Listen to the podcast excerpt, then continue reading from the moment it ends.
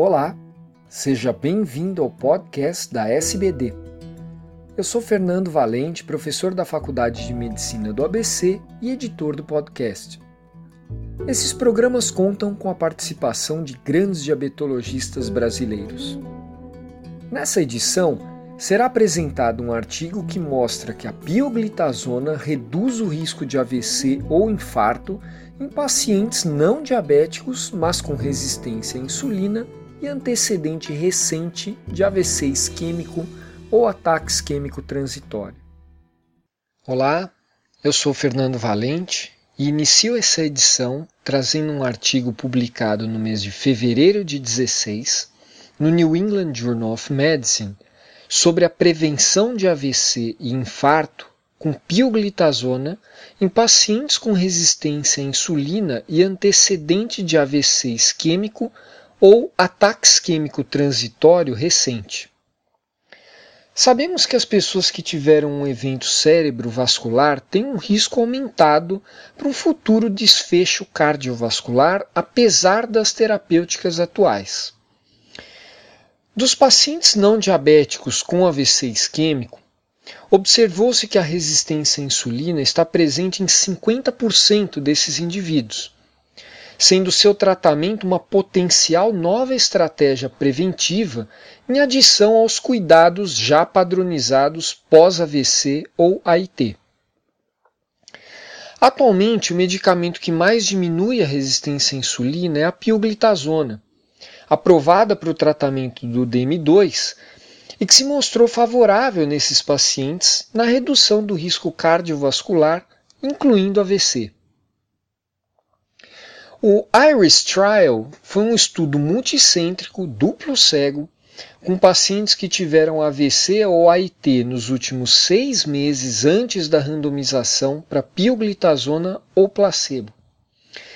Participaram quase 4 mil pessoas não diabéticas mas que tinham resistência à insulina, definida como um Roma-IR maior do que 3. A pioglitazona foi iniciada na dose de 15 mg e aumentada progressivamente até 45 mg.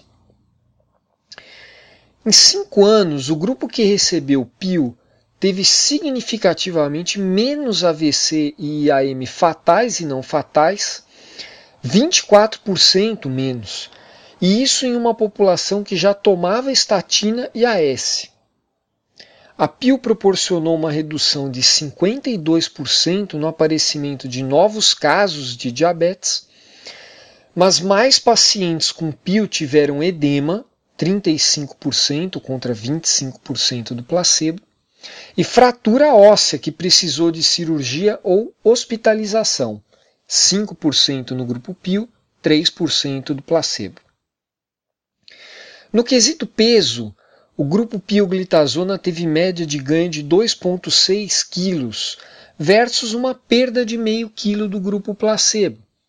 E a proporção dos que tiveram ganho de peso maior que 4,5 kg com a pio foi maior também, 52% versus 38% do placebo.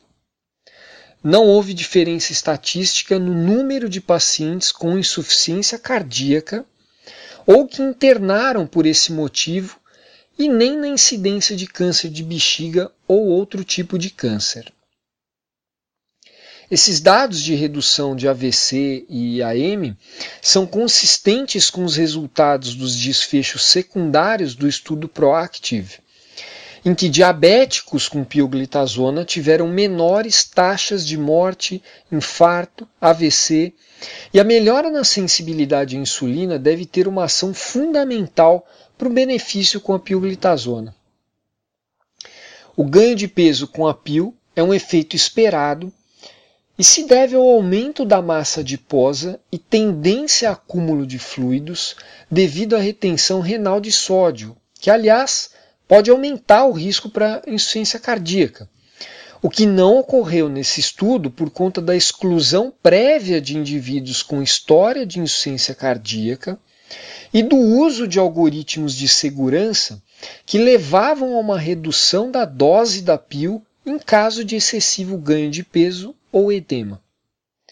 A conclusão do estudo é que a pioglitazona pode prevenir eventos cardiovasculares em pacientes com resistência à insulina e doença cerebrovascular. Para cada 100 pessoas com as mesmas características dos aqui estudados, a pioglitazona preveniria AVC ou infarto em três pacientes, mas causaria fratura em duas pessoas. Ou seja, devemos pesar o risco de efeitos colaterais e os benefícios para melhor escolher a terapia mais adequada para cada paciente. Um abraço e até a próxima!